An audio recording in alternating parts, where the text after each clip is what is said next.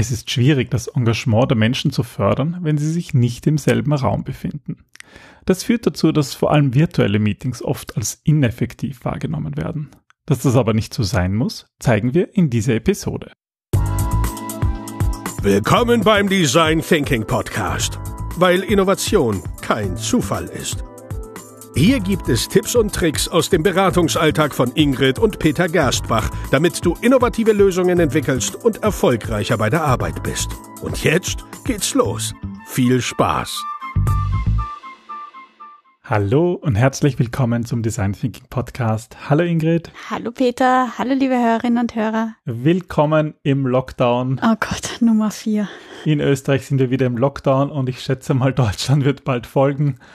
Ähm, Schrei's nicht. Das bedeutet, wir machen wieder Folgen über virtuelle Meetings, weil wir Yay. selber wieder viel mehr virtuelle Meetings haben als zuvor. Ja, ja. Die Begeisterung ist so mäßig darüber, aber was soll's, da müssen wir durch. So ist es. Ja, ähm, wir hatten erst vor kurzem hm, wieder ähm, viele Trainings und Meetings rund um das Thema Online, ähm, Online-Meetings und vor allem Online-Workshops, wie man also wirklich arbeiten kann in einer Online-Situation. Das ist nach wie vor ein Thema, mit dem sich viele Menschen sehr schwer tun in der Arbeitswelt. Ja, das, das fand ich eigentlich auch ganz spannend. Also ähm, es ist eigentlich ähm, Montag und Dienstag vor allem darum gegangen, wie wir Online-Workshops ähm, aufsetzen, also wie, wie erfahrene Moderatoren online ebenso gut agieren können wie im Präsenzbereich. Und ich finde das so spannend, weil das sind wirklich erfahrene, versierte Moderatoren, die aber oft diesen Denkfehler ähm, begehen, zu glauben, dass sie eigentlich online dasselbe machen könnten, was sie offline machen können. Es ist ja auch irgendwie so, dass man so viele schlechte Vorbilder hat. Ich meine, hat man überhaupt Vorbilder im Naja, aber ich meine, so früher, so bei Präsentationen war es ja auch so, irgendwann äh, in der Zeit, wo dann so PowerPoint irgendwie aufgekommen ist, da haben alle PowerPoint gemacht und dann haben alle diese, diese Animationen gemacht, die total sinnlos sind, aber das hat man halt irgendwie so gemacht und dann ist eine Strömung entstanden, die sagt, bitte lass den Unsinn. Ja? Und das ist irgendwie beim Online auch. Ja? Man macht einmal das, was man halt so von anderen sieht und das ist nicht immer gut. Naja, es, es ist halt, glaube ich, auch darauf zurückzuführen, PowerPoint war jetzt nicht so gezwungen. Also du hattest andere Auswege, als jetzt PowerPoint zu nutzen. Du stehst immerhin auf einer Bühne oder Eh, und ähm, du hast jetzt aber irgendwie, online gibt es keine wirkliche Alternative und die Leute sind von heute auf morgen gezwungen worden, jetzt online zu agieren. Und das ähm, hat ja unter anderem auch zu unserem Buch geführt. Da war einfach die Notwendigkeit da, dass wir uns selber damit auseinandersetzen, wie man Empathie oder kann man Empathie online überhaupt übertragbar machen. Ja, und in der heutigen Episode geht es hauptsächlich um Interaktion, weil, weil das, das, so ein Thema ja, ist, das, das, das wir ganz Thema. oft bekommen. Wie sorge ich dafür, dass die Leute aufpassen, dass sie in, mit, mitmachen einfach mm. und nicht mm. nur was auch immer tun. Also das sind eigentlich so die zwei häufigsten Themen, deswegen würde ich gerne die nächsten zwei Episoden darüber gestalten. Ähm, das eine ist eben, wie kann man Menschen dazu bringen, sich zu inter, also bei der Interaktion mitzumachen. Mhm ähm, mehr Power zu zeigen. Und das Zweite ist, was mache ich mit schwierigen, dominanten Persönlichkeiten? Das ist nochmal anders in Online, ähm, Online-Situationen als in Präsenz. Wobei, da denke ich mir immer Mute-Knopf drücken, ähm, drücken. Das aber durchaus glaub, ein Vorteil. Na, ja. ich weiß nicht, ob das so gut ankommt. Vor allem, weil oft das Thema ist, naja, das ist der eigene Chef. Hm. Ja, hm, dann wird es überhaupt schwieriger, aber das ist ja im Meeting auch schwierig, so im physischen. Ja. Aber ähm, äh, und was ich eigentlich auch nach unserer Erfahrung immer so durchzieht bei den Fragen, ist auch so, äh, unterschiedliche Typen von Meetings zu unterscheiden, weil äh, wie man agiert, hängt doch stark davon ab, warum man überhaupt das Meeting macht. Ja, weil oft werden einfach Meetings aufgesetzt des Meeting-Willens, weil sozusagen bevor ich den anderen anrufe, ähm, werfe ich ihm einen Online-Termin ein und dann äh, machen wir ein Meeting zu und dem weil Thema. Weil vielleicht der und der auch noch was dazu sagen genau, soll, sind dann gleich fünf Leute. Und keiner weiß eigentlich, warum er da ist und was er eigentlich beitragen kann und soll und alle sind ähm, eh in zig anderen Projekten involviert und deswegen führt das dann halt auch selten und zu Und du etwas. beschreibst doch in deinem Buch vier unterschiedliche Gründe, die dazu führen können, warum man überhaupt ein Meeting macht, dessen man sich bewusst sein sollte. Also ich würde sogar noch einen Schritt davor setzen, und zwar den Unterschied zwischen einem Online-Workshop und einem Online-Meeting. Weil ein Online-Workshop ist wirklich dazu da, etwas zu erarbeiten. Also da ist am Ende das Ziel, eine Lösung oder irgendetwas an irgendetwas gemeinsam wirklich kollaborativ gearbeitet zu haben. Während bei einem Meeting gibt es eben, so wie du gesagt hast, vier verschiedene Gründe. Das eine ist, dass du einfach die anderen informierst über etwas, über eine Entscheidung oder über irgendeinen neuen Stand der Dinge. Das zweite ist, dass es darum geht, gemeinsam Entscheidungen zu treffen. Mhm.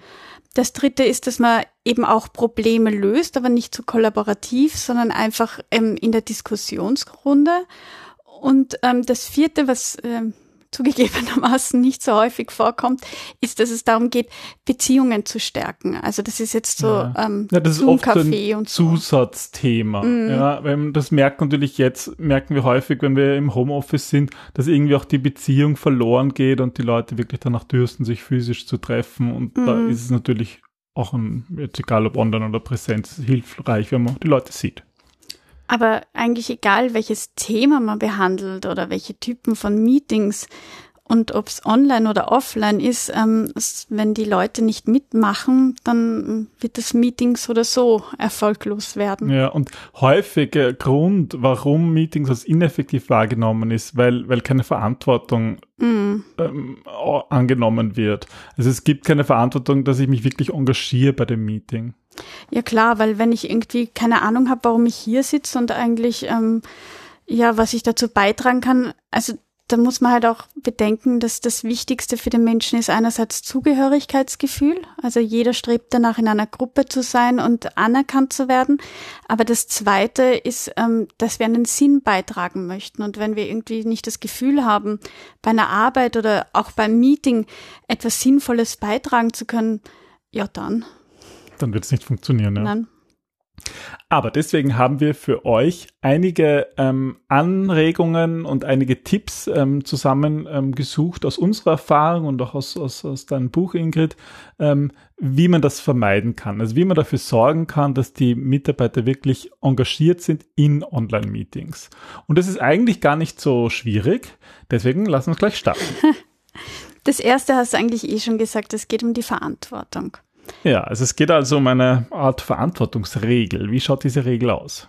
Das ähm, sieht so aus, dass die Mitarbeiter eigentlich automatisch in diese Beobachtungsrolle fallen, wenn sie irgendwie nicht wissen, was sie vor Ort machen sollen. Also was ihre Rolle oder ihre Erwartung ist, ähm, die sie in diesem Meeting überhaupt einnehmen sollen. Und, und das sieht man schon in einer ganz normalen Situation. Wenn Menschen ein soziales Umfeld betreten, dann nimmt man eine gewisse Rolle an. Also mhm. wenn ich jetzt zum Beispiel in einen Tanzclub gehe, dann nehme ich da gewisse Verhaltensweisen Rolle an.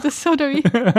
ja, und, und wenn ich in den Wald gehe, dann verhalte ich mich anders. Und so ist es auch, wenn ich in ein Online-Meeting gehe. Dann mhm. verhalte ich mich nach dem, was ich halt so gelernt habe. Ja, oder nach dem, wie deine Rolle definiert wird vom Umfeld. Und wenn du eben nicht weißt, ähm, was du dort machen sollst. Und das Problem ist eigentlich, dass wir oft schon die Rolle definieren, sobald wir diese Einladung erhalten. Also du machst ein Mailprogramm auf und du bekommst irgendwie eine Einladung zu einem Meeting und ähm, das ist eigentlich schon der Moment, in dem du entscheidest, was oder wie du dich dort engagierst und ob überhaupt. Weil wenn ich irgendwie merke, okay, ich habe da eigentlich eh, ähm, ich weiß gar nicht, warum ich eingeladen bin, ich schaue es mir mal an, ja. dann bist du dann bist du in dieser Beobachterrolle. Ja. Und eigentlich ist das Ziel, dass ich diese Einladung bekomme und denke, ah, super, das ist total wichtig. Mhm. Ah, da ist auch noch der und der dabei, die, die, mit denen muss ich das eh besprechen. Super, ich freue mich drauf, ich bin voller Erwartungshaltung. Also das ist so diese Verantwortung, die wir eigentlich als, als Organisator des Meetings oder des Workshops erreichen wollen, oder? Genau, na und was auch oft passiert, was ich ähm, erlebt habe, ist, dass man im virtuellen Wartezimmer dann beginnt, die Leute warten zu lassen und die beginnen dann mit, ah, ich kann ja noch schnell die Mail beantworten. Oder mhm. ich ähm, mache noch schnell dieses und jenes. Und sie kommen dann von Anfang an in andere Aufgaben hinein und da sie dann die Rolle des Beobachters haben, machen sie diese Aufgaben einfach weiter. Ja. Und deswegen sind diese Verantwortlichkeiten, diese Rollendefinitionen so wichtig. Mhm. Und das kann man als Moderator auch sehr gut ähm, dadurch erreichen, dass man das so macht wie wir im Design Thinking und zwar viel mit Kleingruppen arbeiten. Und mit Kleingruppen sprechen wir wirklich von zwei bis drei Personen. Einfach, wo jeder mitarbeiten muss, ja, wo sich niemand dahinter verstecken Wo es kann. auffällt, wenn ich zu zweit oder zu dritt in einer Kleingruppe bin und der eine ist Der eine schreibt, schreibt E-Mails E-Mails, oder dann macht fällt das Yoga, auf, dann, ja. genau. Ja, das funktioniert dann nicht. Ja. Aber ich fand es interessant, die Dinge, die du sagst, dass man eigentlich schon bei der Einladung das entscheidet. Das heißt wirklich, dass man diese Einladung sich bewusst überlegen sollte und schauen sollte, wie wirkt das auf den Empfänger und vielleicht auch da schon kleine Aufgaben gibt, dass man sagt, ähm, bereite bitte dieses und jenes vor. Dann habe ich schon so ein Invest getätigt und bin eben nicht mehr Beobachter, sondern bin aktiver Teilnehmer. Genau. Und es kann auch sein, also wir machen das sehr häufig, dass wir sagen, wir werden die Videokameras nutzen, alle sollen die Videokameras einschalten und am besten noch das Mikro, das heißt, bitte habt ein Headset. Also, und wenn es nur das ist, dass ich mir ein Gerät nehme mit einer Videokamera und ein Headset anschließe. Du investierst schon etwas. Ja, und das Mhm. erzeugt eine andere, eine andere Aktivität. Genau, also das ist wichtig und eben auch die, die Aufgaben in den Kleingruppen. Und da ist unsere Erfahrung auch so, also Peter macht das sehr, sehr gerne, die Timer-Funktion einzusetzen. Ja, so ein bisschen Timeboxing machen, ein bisschen einen Zeitdruck zu machen, dass nicht, dass nicht das so alles dahin plätschert. Mhm. Aber eine noch viel wichtigere Regel, die, äh, die ihr alle ähm, beachten solltet, ist die 5-Minuten-Regel. Genau, die ist eigentlich ähm, sehr ähnlich. Wir müssen jetzt beachten, dass es gerade bei großen Gruppen permanent Dutzende von Ablenkungen gibt. Also gerade wenn wir Meetings in großen Gruppen haben oder noch schlimmer sind Webinare. Und wenn du nicht möchtest, dass deine ähm, Mitarbeitenden, deine Kollegen in diese Beobachtungsrolle zurückfallen, ja, dann musst du sie beschäftigen. Und zwar so Pi mal Daumen am besten alle fünf Minuten. Ja, also das ist äh, fünf Minuten und dann lässt die Aufmerksamkeitsspanne wieder nach. Das heißt, eine kurze Umfrage und sei es nur, dass sie irgendwie eine Reaktion wie Daumen hoch oder so zeigen müssen. Eine Abstimmung. Ähm, jemanden speziell, wo man sieht, uh, die Augenlider fallen nieder, nach der Meinung fragen. Also einfach permanent beschäftigen. Das ist zwar für den Moderator am Anfang etwas anstrengend, aber wenn er es äh, von Anbeginn in seine Agenda einarbeitet, in die Vorbereitung, dann macht es nicht nur interaktiver, sondern er gibt auch selber viel Verantwortung ab. Mhm. Das heißt, ähm, auf jeden Fall äh, ganz am Anfang irgendeine Interaktion damit starten, um einfach Genau. diese Beobachterrolle möglichst abzugeben und dann aber immer wieder, alle fünf Minuten ist so Mhm. deine, deine Pi mal Daumen-Regel. Genau. Super, okay. Und im Design Thinking kennen wir das ja auch. Wir machen ja auch bei Design Thinking Workshops online und es ist ja auch der Design Thinking Podcast. Wir nutzen halt zum Beispiel auch gern Energizer. Also so Design Thinking Energizer. so ganz kurze Sachen, die ähm, nicht lang dauern, die vielleicht eine halbe Minute oder eine Minute Mhm. dauern und die auch zeitlich dann irgendwie möglich und drin sind. Genau diese Dinge meine ich. Also wo es einfach darum geht, kurz einmal ähm, die Zündschnur noch einmal anzuschalten und ja, die Leute nicht in den Schlafmodus zu versetzen. Genau. Ähm, was natürlich auch immer dabei hilft, dass die Leute nicht im Schlafmodus sind, ist, dass man ihnen die Probleme auch wirklich spüren lässt, um die es geht. Was meinst du damit? Also das ist eigentlich eine alte Design Thinking Regel, dass Menschen sich dann engagieren, wenn das Problem auch ihres ist. Also erst wenn ein Mensch das Problem wirklich spürt, kann es verstehen, kann es begreifen. Und deswegen ist es so wichtig, dass man die Probleme auch ähm, so visuell oder so ja greifbar wie möglich macht. Das kann eben sein, du hast vor PowerPoint erwähnt, dass man irgendwie die Statistik in einer provozierenden großen Zahl aufschreibt oder dass man einfach ähm, Analogien oder, oder bunte Metaphern verwendet. Also Mhm. Dinge, die das Problem auf eine Art und Weise spürbar machen, dass die Anwesenden das Bedürfnis haben, das zu lösen. Ja, das ist das Gefühl haben, es ist ihr Problem und es Mhm. ist wichtig und dann, dann sind wir einfach, einfach aktiver und dann, du hast ja auch schon von Sinn gesprochen, dann, dann ist das ganze Meeting oder der Workshop irgendwie auch sinnvoll. Genau. Im Design Thinking haben wir auch ganz spezielle Methoden, um das auch wirklich individuell spürbar zu machen. Also ich denke da jetzt so an das empathische Gespräch. Das haben wir jetzt auch ähm, in den letzten zwei Workshops diese Woche gemacht und da war das auch wieder so, so deutlich spürbar. Da haben wir bewusst diese Zweiergruppen gemacht und darin haben sich dann die Leute eben in diesen Teams über wie furchtbar ihre letzten Meetings waren, austauschen können. Und das hat dazu geführt, dass sie einerseits gesehen haben, ups, den anderen geht's auch so, aber auch, ähm, dass es Lösungen gibt für ihre Probleme, dass sie nicht allein sind und aber auch, dass die Kollegen darunter wirklich leiden. Und das hat natürlich Verbindung geschafft, aber auch diese Dringlichkeit, Probleme zu beheben.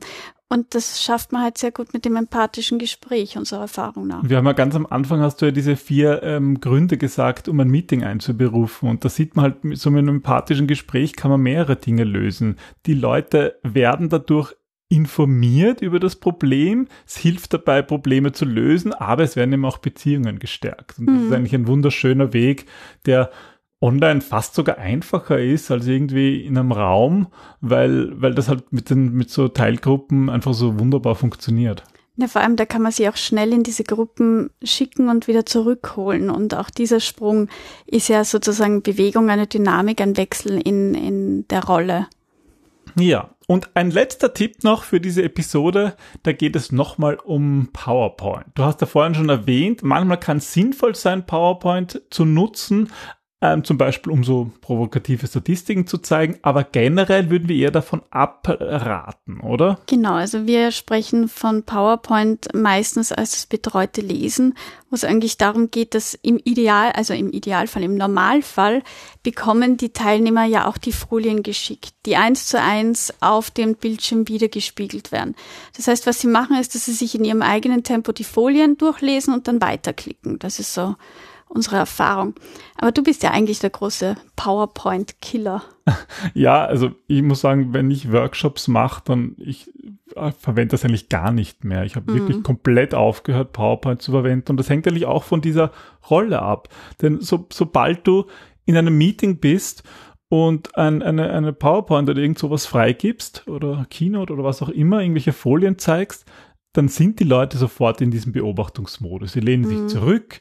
Äh, man sieht ja dann auch die, die Videobilder nicht mehr. Das heißt, man hat auch plötzlich nicht mehr das Gefühl, dass da jemand anderer noch da ist. Mhm. Und meistens sind die Leute dann in E-Mail-Programm oder machen irgendwas anderes. Kinoprogramm. Warm und dunkel und Schlaf. Deswegen nutze ich viel lieber so Online-Whiteboards. Wir haben darüber eh auch schon in mehreren Episoden gesprochen und da gibt es mittlerweile wirklich eine große Auswahl. Und in so einem Online-Whiteboard kann man auch Bilder hineinladen. Und wenn ich irgendeine wichtige Information habe, die ich teilen will, ja, dann werfe ich einfach so ein Bild in das Online-Board. Und das ist, das sieht man auch den Inhalt der Folie, aber die Leute müssen zumindest da hineinschauen mhm. und da hineinzoomen und sehen, okay, das sind doch andere Menschen. Dann sehen sie plötzlich, sie sind eben nicht allein und kommen gar nicht auf die Idee, sich zurückzulehnen. Ja, oder ein anderer Tipp ist, dass die Teilnehmer gleich selber die Inhalte erarbeiten und visualisieren. Ja, das ist überall dort eigentlich sowieso sinnvoll, wo wirklich etwas erarbeitet wird, wo wirklich Probleme gelöst werden müssen. Wenn es nur ums Informieren geht, ja, dann muss man sowieso überlegen, ob ein Meeting überhaupt das Richtige ist, mm. ob man nicht einfach die Information ausschickt. Das stimmt, also das ist noch immer ähm, im Idealfall telefonieren, also treffen, wenn das nicht möglich ist, telefonieren. Wenn das nicht möglich ist, schicken und eigentlich sollte ein Meeting wirklich nur im Notfall angesetzt werden, weil es auch eine Sache des Respekts ist. Ja, also ähm, Wertschätzung der Zeit anderer Menschen. Deswegen sollte ein Meeting wirklich gut durchdacht sein. Also eigentlich auch, ob ich eine Mail schreibe oder ob ich anrufe. Aber ich finde gerade diese Meetingkultur, da wird oft die Zeit fremder Menschen nicht wertgeschätzt. So ist es, ja. Und das, das ist nicht fair den anderen Menschen gegenüber und man soll sich deswegen immer bewusst überlegen, wie kann man das am besten überbringen. Mhm. Ja, ähm, wir hoffen, dass der Podcast in dieser Form auch für euch, liebe Hörer, ein Weg ist, ja, diese da, da von unseren Erfahrungen zu lernen, dass, die wir gerne mit euch teilen. Ähm, wir haben uns natürlich auch über das Thema viele Gedanken gemacht, was ein sinnvoller Weg ist, Informationen zu übermitteln und sind deswegen auch in unterschiedlichsten Medien für euch da eben diesen Podcast. Wir haben aber eben auch das Buch ähm, über die Kunst der Online-Moderation geschrieben oder Ingrid besser gesagt. Ich habe die Fotos und Grafiken dazu gemacht. Und das ganze Technikartikel. Äh, ja. und wir haben für die, die das gerne lieber als Video machen und uns dabei sehen, na ich weiß nicht, gibt es das äh, Kunst der Online-Moderation auch in unserer Online Academy. Die findet ihr unter academy.gerstbach.at und dort gibt es drei verschiedene Kurse. Also es gibt einen Design Thinking Kurs, den haben wir schon länger und seit letztem Jahr drei Kurse rund um Online-Workshops und ähm, weil wir heute so viel auch über Interaktion gesprochen haben, es gibt im Modul Moderation auch einen Download mit den mit unseren liebsten Energizern. Ähm, das ist vielleicht eine nette Inspirationsquelle, ähm, ja, wie man Energizer machen kann und die Leute von dieser Beobachterrolle in die aktive Teilnehmerrolle bringt. Genau. Auf jeden Fall wünschen wir euch viel Erfolg, viel Freude auch bei der Moderation der nächsten Meetings oder Workshops. Und nächste Woche schauen wir uns dann die schwierigeren Teilnehmer an, oder? Genau, da auch ein ganz ein wichtiges Thema und wir freuen uns, wenn ihr wieder dabei seid. Dann bis zum nächsten Mal. Bis dann, tschüss. Tschüss.